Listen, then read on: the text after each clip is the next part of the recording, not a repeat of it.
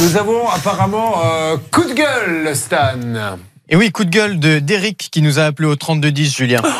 L'inspecteur Derek Ah ben génial Mesdames et messieurs, c'est une grande première. Justement, il était allemand lui aussi. Derek est avec nous. Bonjour Derek Oui, c'est Eric. Bonjour Oui, vous Julien. avez compris, c'était euh, la probabilité pour que l'inspecteur Derek appelle dans l'émission pour dire qu'il s'est fait qu'il est victime d'une arnaque est quand même très réduite. Surtout que je crois qu'il est mort, le monsieur en question.